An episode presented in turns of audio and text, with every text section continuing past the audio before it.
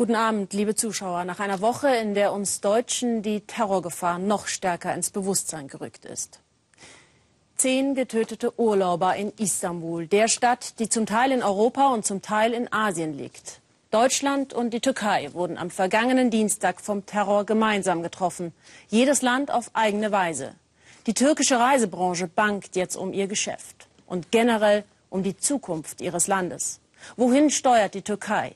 Unser Istanbul-Korrespondent Michael Schramm hat einen Türken, der in beiden Kulturen zu Hause ist, um seine Einschätzung gebeten. Eine ganze Stadt trauert und ein Berufsstand im Besonderen. Rund 400 Reiseleiter gedachten Ende dieser Woche der getöteten und verletzten Touristen. Für sie war es nicht nur ein Anschlag auf den Westen, die Türkei oder Deutschland. Für sie war es ein Attentat auf ihr persönliches Umfeld. Jeden hier hätte es treffen können. Seit drei Jahrzehnten führt Mehmet Yaji Touristen durch Istanbul. Geschichte und Geschichten rund um den Tatort, den Sultan Ahmed Platz, kennt er bestens. Seit Dienstag ist eine weitere und besonders tragische hinzugekommen. Mehmet Yaji entwickelt wie viele seiner Kollegen gerade bei längeren Reisen enge Beziehungen zu seinen Gästen. Also oft ist es so, dass wir mit unseren Rundreisen ja eine Woche, zwei Wochen mit den Gästen zusammen sind. Es ist dann meine Familie. Eine Woche. Ich sehe meine eigene Familie nicht. gesagt, ist unsere Familie. Hier lagen sie.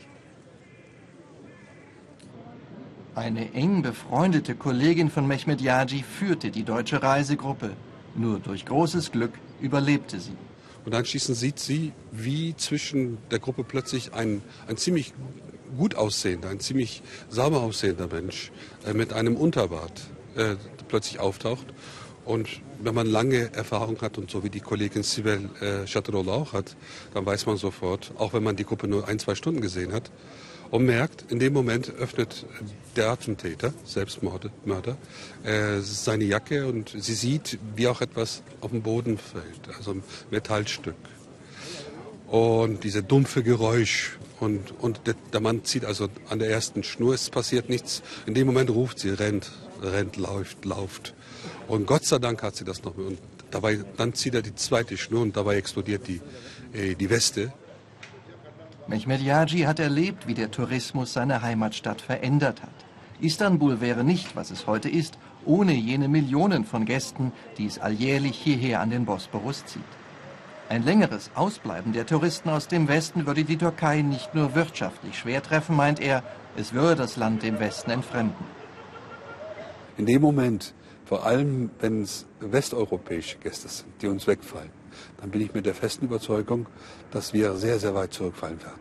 Denn das gesamte Land, es ist ja so, dass, dass ständig neue Menschen in diese Branche kommen. Unter anderem auch sehr viel aus Anatolien. Also im, vom weitesten Anatolien der Türkei. Und der Tourist an sich, der gibt unwahrscheinlich viel unserer Kultur auch natürlich mit. Als Reiseleiter wird Mehmet Yaji unmittelbarer Zeuge der Veränderungen im Lande Atatürks. Denn diese machen zum Beispiel auch nicht vor der Hauptsehenswürdigkeit Istanbuls, der Hagia Sophia, Halt. Immer größer wird der politische Druck aus dem Museum, wieder eine Moschee zu machen. Mustafa Kemal Atatürk hat das zu einem Museum erklärt. Und in jeder meiner Gruppe erkläre ich oder erzähle ich über dasselbe. Ich wünschte mir allerdings, er würde es weiterhin in einer Form eines Gotteshauses lassen. Ich wünschte mir, in jeder dieser Nische könnten alle Religionen beten äh, können. Dass es aber wiederum zurück zu, einem, äh, zu einer Moschee umgewandelt wird, halte ich außerordentlich für falsch. Eine sich islamisierende Türkei erlebt Mehmet Yaji auch als einfacher Bürger. Die islamistischen Medien äh, tun tatsächlich immer mehr Druck aufbauen. Und das spüren sie im gesamten Alltagsleben, den, wir, den sie führen. Und ich habe erwähnt, früher habe ich meinen Gästen immer den, den Spaß gemacht. In Köln habt ihr mehr Frauen mit Kopftuch. Mittlerweile muss ich gestehen, dass in Istanbul es unwahrscheinlich mehr oder viele geworden sind. Für die türkischen Sicherheitskräfte steht fest, hinter dem Selbstmordanschlag vom Dienstag steckt der sogenannte Islamische Staat. Und der findet in einer immer islamischeren Türkei einen Nährboden meint Mehmet Yaji. Wenn Sie nach Çarşamba gehen, das ist ein Stadtviertel hier in der Altstadt, dann werden Sie sehen, da kommen Sie quasi in Kleinmecke an. Es wird immer noch zu viel gewährt. Aber in dem Vorhand der Demokratie, in dem Vorhand Glaubensfreiheit. Und, und am Ende wird es, radikalisieren sich sehr oft die jungen Menschen in diesen, in diesen Einrichtungen. Am Abend trifft sich Mehmet Yaji mit Reiseleiterkollegen. Mit welchen Gefühlen werden sie in Zukunft ihren Beruf ausüben? Ich habe nicht im geringsten Angst, weil ich lasse mir meine Lebensqualität nicht nehmen. Für Mehmet Yaji markiert der 12. Januar den Beginn einer neuen Ära. An diesem Tag ist der Terror auch in seinem Leben angekommen. Die Gewaltexzesse der Kölner Silvesternacht haben viele Fragen aufgeworfen und treiben uns alle immer noch um. Uns Bürger allgemein, Polizei und Politik und die Medien. Dass es Tage dauerte, bis das Ausmaß der sexuellen Übergriffe und einige Personen der mutmaßlichen Tätergruppe bekannt wurden, hat tiefes Misstrauen in staatliche Institutionen erzeugt. Von einem Schweigekartell ist seitdem die Rede, von Zensur und Vertuschung. Mit genau diesen Vorwürfen sieht sich jetzt auch die schwedische Polizei konfrontiert, nachdem die Kölner Ereignisse auch in Schweden sexuelle Übergriffe durch Migranten aus dem arabischen Raum ans Licht gebracht haben. Warum hat die Polizei die Wahrheit so lange zurückgehalten? Klaas Oliver Richter. Nein, richtig wohl fühlt sich Nassim Saha in diesen Tagen nicht. Der Vorsitzende des afghanischen Vereins in Schweden muss immer wieder erklären, warum so viele junge Afghanen an den Übergriffen auf Mädchen und junge Frauen beteiligt waren. Es liege an der Rolle der Frau in der afghanischen Gesellschaft, sagt er. Die Mehrheit der Frauen lebt in Unterdrückung, die es in allen Familien und in der ganzen Gesellschaft gibt. Männer dürfen mit drei oder vier Frauen verheiratet sein zur selben Zeit. Empört ist Nassim über die jüngsten Attacken, aber viele der jungen Männer seien nun einmal geprägt von der Frauenverachtung in ihrer Heimat. Manchmal habe ich gehört, als ich in Afghanistan war, dass die Frau als meine Matratze bezeichnet wird. Die Empörung ist groß in Schweden seit ein paar Tagen, seit durch die Kölner Ereignisse bekannt wurde, dass es auch hier zu sexuellen Belästigungen gekommen ist. Es geht um dieses jährliche Musikfestival in der Stockholmer Innenstadt. Hier ist es in den vergangenen Jahren zu zahlreichen sexuellen Belästigungen gekommen, an denen viele junge Afghanen beteiligt gewesen sein sollen. Vera Söderström wurde im vergangenen Sommer massiv bedrängt. Sie traut sich öffentlich davon zu erzählen. Da waren Gruppen von Männern, die sind rumgelaufen, als wenn sie nach Mädchen gesucht haben. Und wenn sie sie gefunden haben, dann haben sie sie umzingelt und überall angefasst. Die Behörden wussten früh von den Übergriffen und davon, dass viele der Verdächtigen als Einwanderer nach Schweden gekommen sind. Aber in den Berichten verschwieg die Polizei die Attacken und die Herkunft der Verdächtigen. Die Polizei war der Meinung, dass es in diesem Fall nicht wichtig war. Die Justiz kann ja später zu einer anderen Einschätzung kommen, aber die Polizei sollte nicht über die Herkunft von Verdächtigen sprechen. Jetzt, sechs Monate später, können wir natürlich sagen, dass es doch relevant war. Damals war es für uns das aber nicht.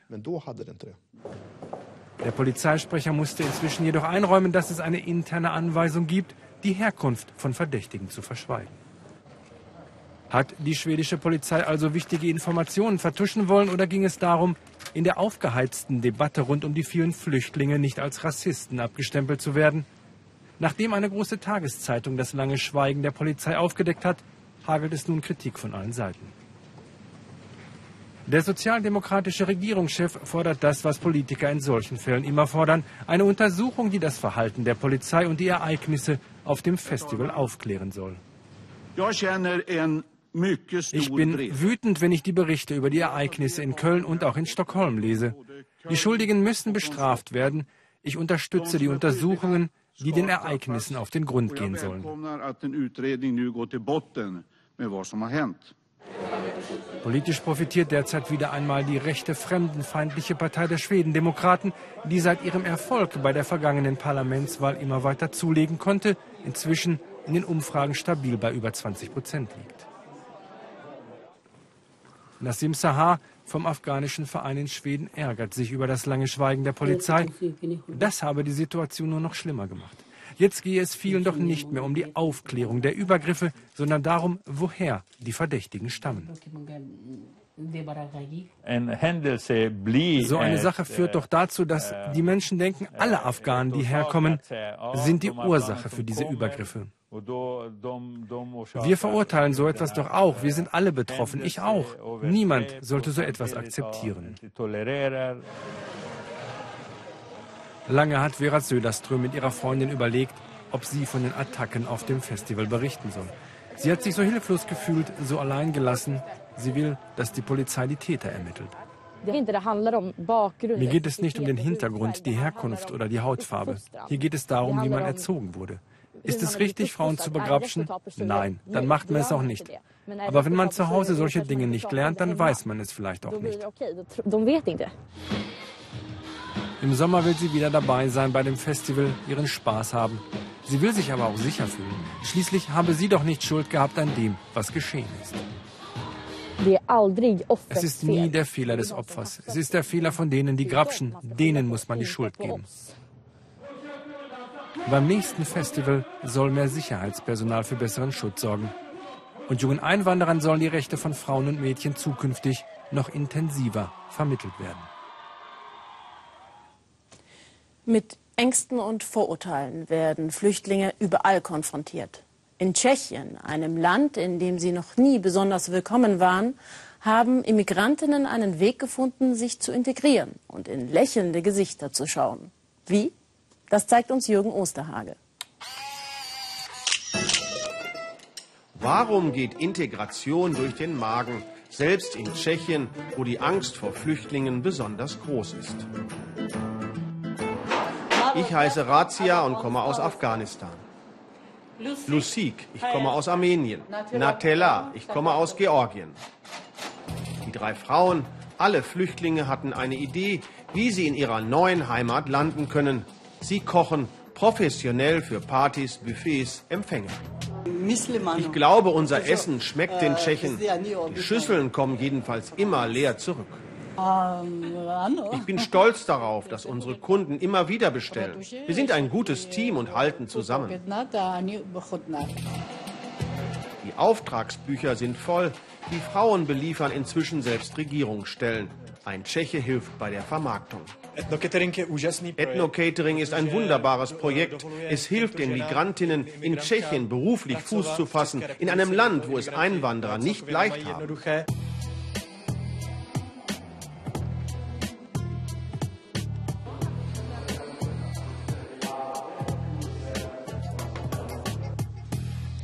Kurz vor zwölf. Wir sind hier bei einer Konferenz über Stadtentwicklung und Städtebau im Stadtzentrum in der Nähe des Wenzelsplatzes. Gleich gibt es etwas zu essen. Die Konferenzteilnehmer wissen nicht, was sie erwartet.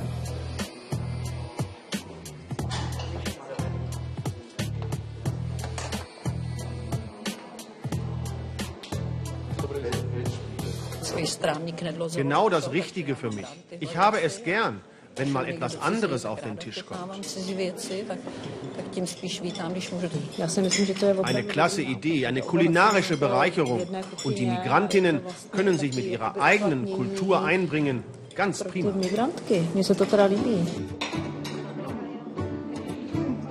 Integration geht eben durch den Magen, weil es gut schmeckt, Menschen verbindet und hilft, Vorurteile abzubauen, auch in Tschechien. Wenn Ihnen an diesem ersten echten Winterwochenende schon so richtig kalt war, dann schauen Sie sich jetzt die grandiosen Bilder in unserem nächsten Beitrag an. Da stellen wir Ihnen chinesische Eisfischer vor. Sie arbeiten bei so minus 24, 25 Grad den ganzen Tag draußen auf dem zugigen, zugefrorenen See. Allerdings sitzen sie nicht ruhig und konzentriert als Angler mit dem Fischerhaken am aufgeklopften Eisloch, wie man das aus vielen anderen Ländern kennt, sondern sie fischen nach einer uralten mongolischen Technik. die sie so wahrscheinlich noch nicht gesehen haben. Mario Schmidt und sein Team stellen uns diese traditionellen Eisseefischer vor, die es so nur noch am Chagan-See in der Abgeschiedenheit der Provinz Jilin im Nordosten Chinas gibt.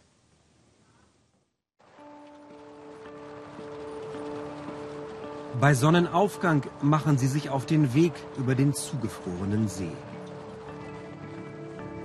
Minus 24 Grad. Nach einer Stunde erreichen die Männer ihr Ziel. Wir sind in der Provinz Jilin im Nordosten Chinas.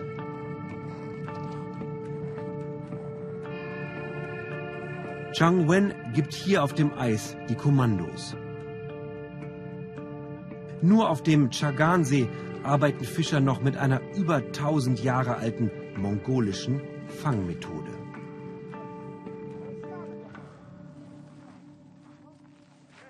Zhang Wen ist 54 Jahre alt und in der dritten Generation Fischer. Jede Generation hier gibt ihr Wissen an die nächste weiter. Das Netz haben sie schon am Vorabend an die für diesen Tag ausgewählte Stelle gebracht. Wir haben viel Erfahrung, sagt Chang Wen. Deshalb wissen wir, wo die Fischschwärme sind und wo wir das Netz ausbreiten müssen.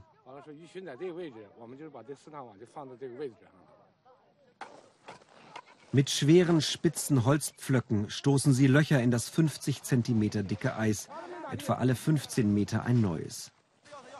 Mit Hilfe dieser Holzstange schaffen sie es dann, das Führungsseil unter dem Eis von Loch zu Loch zu schieben. Die Fischer vom Chagansee wollen die Tradition erhalten, deshalb arbeiten sie hier wie ihre Vorfahren mit Muskelkraft und später auch mit Pferden. Gut 50 Mann in einem Team, einige verschwinden schon in der Ferne. Sie brauchen viele Löcher. Das Netz ist zwei Kilometer lang. Langsam rutscht es ins Wasser und wird mit dem Führungsseil ausgebreitet. Bis es ganz ausgelegt ist, vergehen noch Stunden. Chong Wen zeigt, wie sie sich warm halten. Der Mantel hat ein Schafsfell. Die Hose ist mit Daunen gefüttert, die Jacke auch, das tragen wir alle. Und die Mütze ist aus dem Fell des Marderhundes, die ist richtig warm.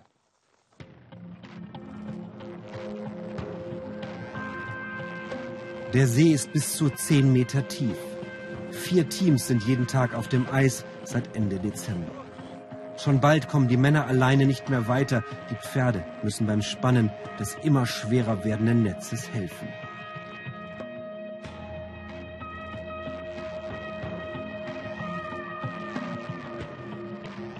Es kann hier noch kälter werden, bis zu minus 30 Grad, dazu eisiger Wind. Die kleine Hütte reißt immer mit. Die Pausen sind kurz. Ein Schnaps am Vormittag und ein heißes Essen wärmen von innen.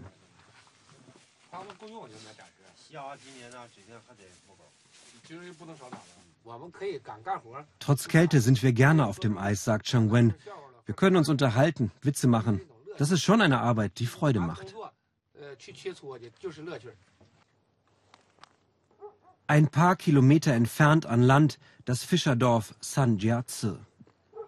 Durch die außergewöhnliche Fangmethode hatten die Menschen rund um den See auch im Winter immer zu essen. Und auch jetzt ernährt sie der Chagansee.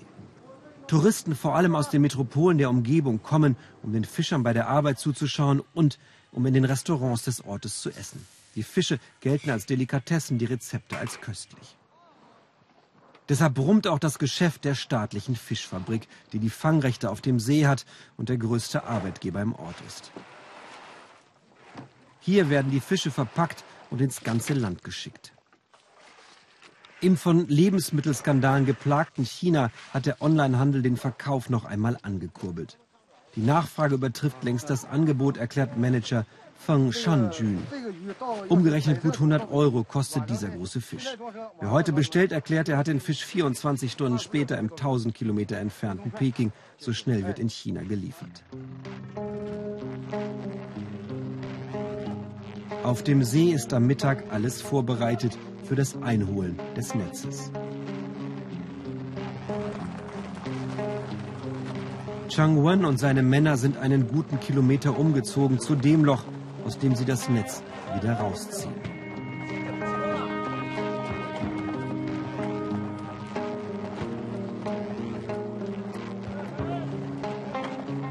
Der Anfang ist noch leicht. Doch dann müssen sich die Pferde an der großen Kurbel und die Männer an den Seilen immer kräftiger ins Zeug legen.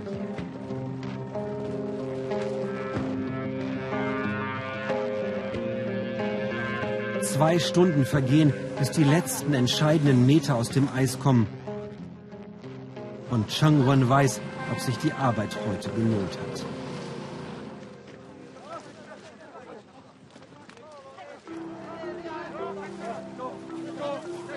Zehn Tonnen Fisch etwa, so lala, meint er.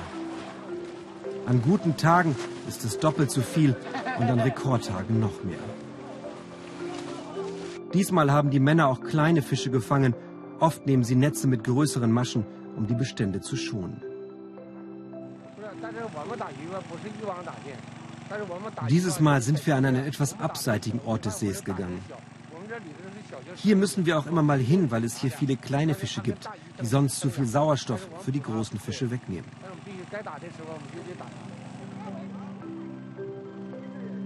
Sorgen, sie könnten den Chagansee leerfischen, haben sie nicht. Es gibt Schonzeiten und immer wieder werden auch Jungfische ausgesetzt. Kleine Lkw bringen den Fang zur Fischfabrik. Die Männer packen das Netz zusammen und suchen schon den Ort für den nächsten Tag aus. Bis Mitte Februar fischen sie im Eis. Im April beginnt das entspanntere Sommerfischen. Joyce gibt uns unsere Würde zurück. Das sagen viele alleingelassene alte Menschen über die bewundernswerte Frau, die es sich zur Lebensaufgabe gemacht hat, bedürftige alte Menschen zu unterstützen. Denn auch in Kenia hat die moderne Gesellschaft ihre Spuren hinterlassen. Der Familienzusammenhalt, oft die einzige Sozialversicherung für die Schwachen der Gesellschaft, ist aufgebrochen. Viele Kinder leben nicht mehr im selben Ort wie ihre Eltern und können sich deshalb auch nicht um sie kümmern. Joyce ist ihr Familienersatz. Für ihre alten Menschen geht sie sogar betteln. Ein Lebenswerk, wie Sabine Boland berichtet. Sich kümmern heißt für Joyce Wanjiku richtig mit anpacken. So wie bei Zipora Nyawira. Joyce und ihre Mitarbeiterin kommen so oft es geht, um Geschirr zu spülen, Wäsche zu waschen und zu putzen. Das alles kann Zipora nicht mehr. Joyce bringt ihr auch regelmäßig zu essen. Sonst ist die alte Dame fast immer alleine. Ihrer Familie ist sie egal. Joyce und ihre Freunde sind wie meine Kinder, denn sie lassen ihre Eltern allein, um mir zu helfen. Ich danke Gott dafür. Möge er diese Kinder segnen.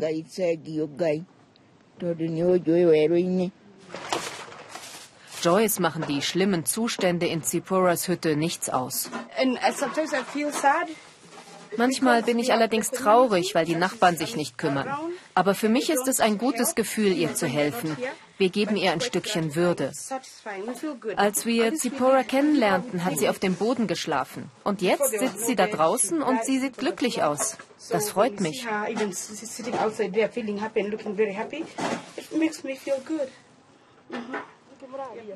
Nach getaner Arbeit hat die vielbeschäftigte Joyce immer noch Zeit für Erinnerungen an frühere Zeiten in Kenia.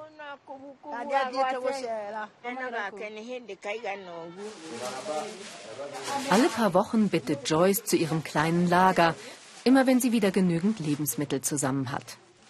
Ihre Stiftung für alte Menschen ist für sie zur Lebensaufgabe geworden.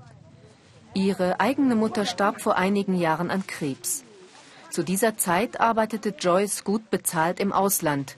Sie schickte Geld, statt sich persönlich zu kümmern. Etwas, das sie heute bereut. Früher hatte Joyce Wanjiku ein Haus mit Swimmingpool. Jetzt wohnt sie in einer Dienstmädchenwohnung. Fast all ihre Ersparnisse sind in die Stiftung geflossen. Sie selbst lebt bescheiden. This is my TV room. Das ist mein Fernsehzimmer. Das ist mein begehbarer Kleiderschrank. Jetzt gehen wir in mein Wohnzimmer. Alles ist in einem Raum. Ich habe genug Platz und ich fühle mich auch nicht weniger wert als in meinem früheren Leben.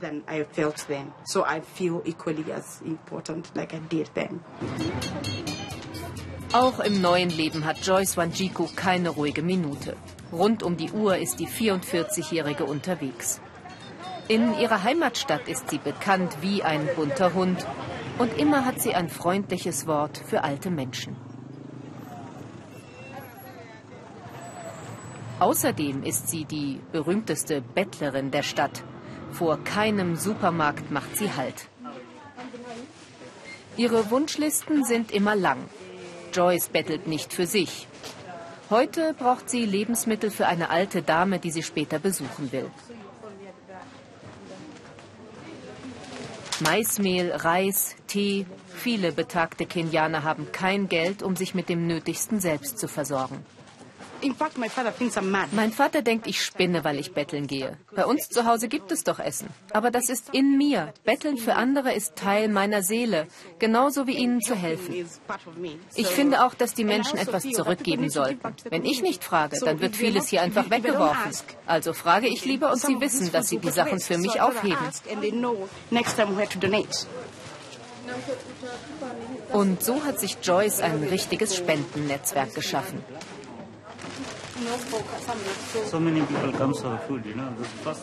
Es kommen so viele Leute, die betteln. Anfangs habe ich ihr nicht vertraut.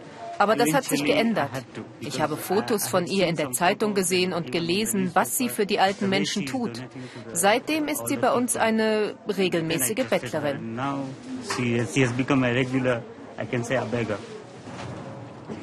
In Kenia müssen mittlerweile viele alte Menschen alleine klarkommen.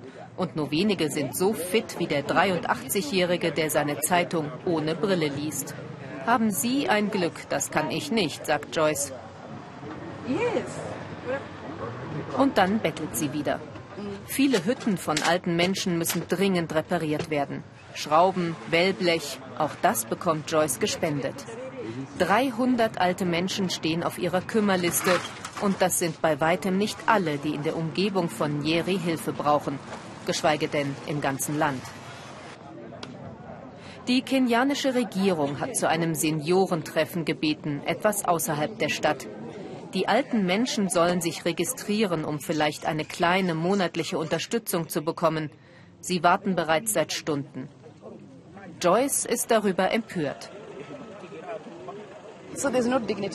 Sie geben ihnen keine Würde. Es gibt keine Stühle, kein Zelt.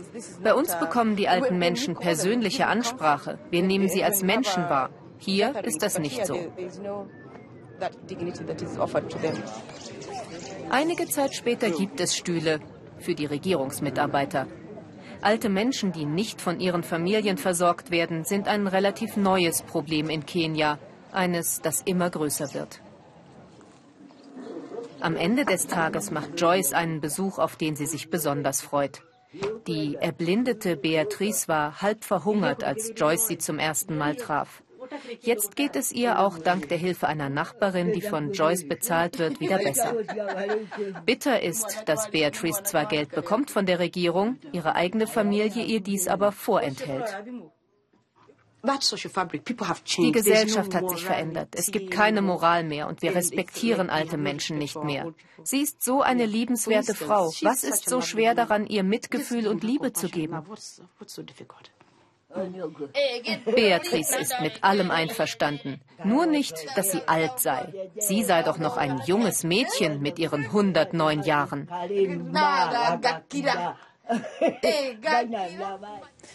Wir bleiben in Ostafrika und schauen nach Burundi, dem mittlerweile ärmsten Staat der Welt. Seit Präsident Pierre Nkurunziza dort widerrechtlich eine dritte Amtszeit angetreten hat, lässt er Gegner und Oppositionelle regelrecht jagen, brutal verfolgen und töten. Und zum eigenen Machterhalt schürt das Regime auch noch den Hass zwischen den Volksgruppen Hutu und Tutsi. Die alltägliche Gewalt macht viele Bürger zu Flüchtlingen. Bereits über 200.000 Menschen sind schon vor dem Horror in Burundi geflohen. Erst einmal in die angrenzenden Länder Tansania, Ruanda und Uganda. Ein UN-Bericht vom Freitag spricht von Massengräbern und Massenvergewaltigungen, auch durch Polizeikräfte. Unsere Korrespondentin Shafak Larai hat ihren Bericht unter sehr schwierigen Umständen gedreht. Mein Schatz, mein Engel, du bist am Leben. Das ist jetzt alles, was zählt. Christiane will ihrem Sohn wieder Lebensmut geben, sagt sie. Patrice wäre fast zu Tode gefoltert worden. Jetzt kann er weder schlafen noch richtig essen. So traumatisiert ist er. Es war morgens um sechs. Ich war gerade auf dem Weg zur Kirche, als die Polizei kam und mich mitgenommen hat. Sie haben mich zum Geheimdienstgebäude gebracht und gesagt, ich solle zugeben, dass ich an den Demonstrationen teilgenommen habe. Sie haben meine Brille zerbrochen und mir ins Gesicht geschlagen. Sie haben mich nackt auf die Erde geworfen, gefesselt und sie haben mich getreten. Wenn ich geschrien habe, haben sie mir einen Stein oder ein Tuch in den Mund gestopft.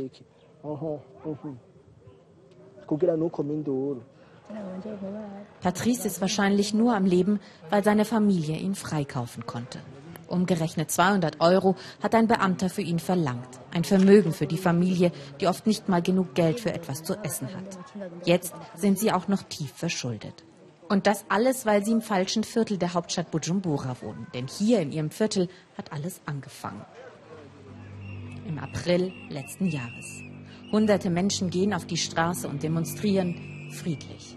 Gegen eine korrupte Regierung, gegen den Präsidenten.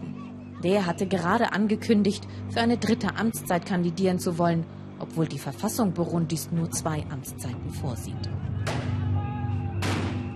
Die Polizei reagiert schnell und brutal.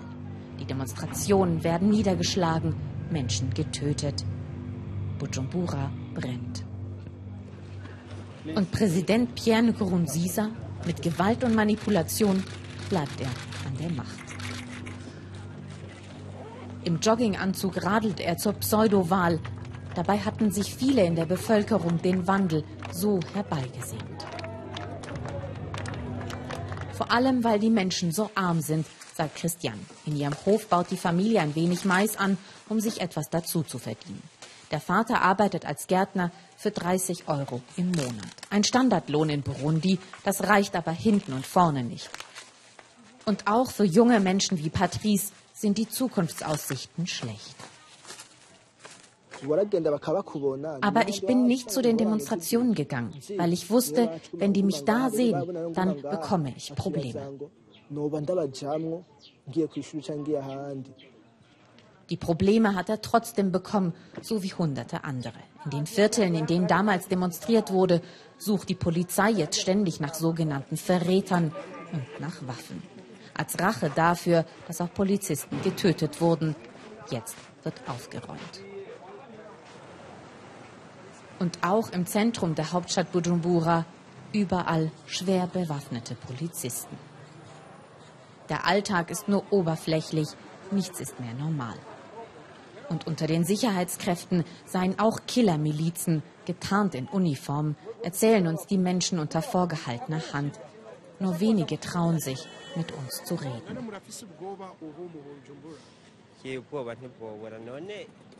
Wir haben Angst. Jede Nacht hören wir Schüsse, von Montag bis Sonntag. Aber Sie sind ja jetzt selber hier. Bitte machen Sie die Augen auf und berichten Sie über unsere Wirklichkeit.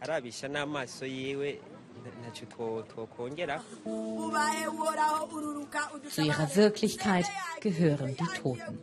Jede Nacht sterben unsere Brüder, unsere Söhne, klagen sie so wie Alexandre. 26 Jahre alt, Jurastudent und der ganze Stolz seiner Familie. Er war in einer Bar mit ein paar Freunden, hat sein Examen gefeiert, als die Männer in Polizeiuniform kamen. Wer sie wirklich waren, niemand hier wird versuchen, es herauszufinden. Alexandre war Hutu, so wie der Präsident und Mitglied der Regierungspartei. Aber er wollte Dinge ändern. Er wollte ein gerechteres Burundi, das hat gereicht, damit sein Name auf der schwarzen Liste landet. Eigentlich ist der Konflikt in Burundi politisch. Es geht nicht darum, ob jemand Hutu oder Tutsi ist. Es geht nur darum, für oder gegen den Präsidenten. Wer gegen ihn protestiert hat, muss jetzt um sein Leben fürchten, Hutu und Tutsi gleichermaßen. Doch auf beiden Seiten setzen Hardliner alte Mechanismen wieder in Gang. Gerüchte, Hetze, dunkle Erinnerungen. Deshalb sind ganze Straßenzüge in Bujumbura mittlerweile verlassen. Die Angst vor Gewalt hat bereits mehr als 200.000 Burundier zu Flüchtlingen gemacht. Der blutige Bürgerkrieg liegt erst zehn Jahre zurück und der Frieden ist noch zerbrechlich. Das erzählt uns auch Sedi und dass er bei den Demonstrationen mitgemacht hat. Seine gesamte Familie sei jetzt deshalb geflohen in das Nachbarland Ruanda. Er ist zurückgeblieben, um auf das Haus aufzupassen. Aus Angst möchte er sein Gesicht nicht zeigen.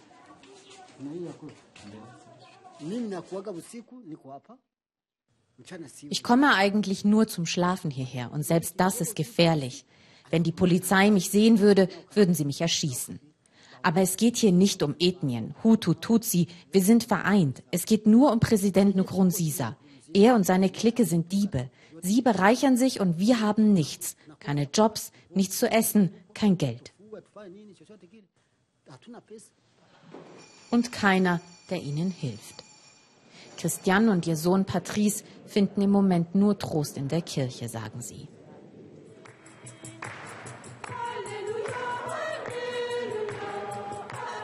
Patrice wollte eigentlich mal Arzt werden. Doch jetzt hat er nur noch einen Wunsch, weg aus Burundi. Ich wünsche mir, Flüchtling zu werden. Jeder hier hat Angst zu sterben. Und was würdest du dir an meiner Stelle wünschen? Wenn du den Tod kommen siehst und du nur nicht weißt, wann es passieren wird.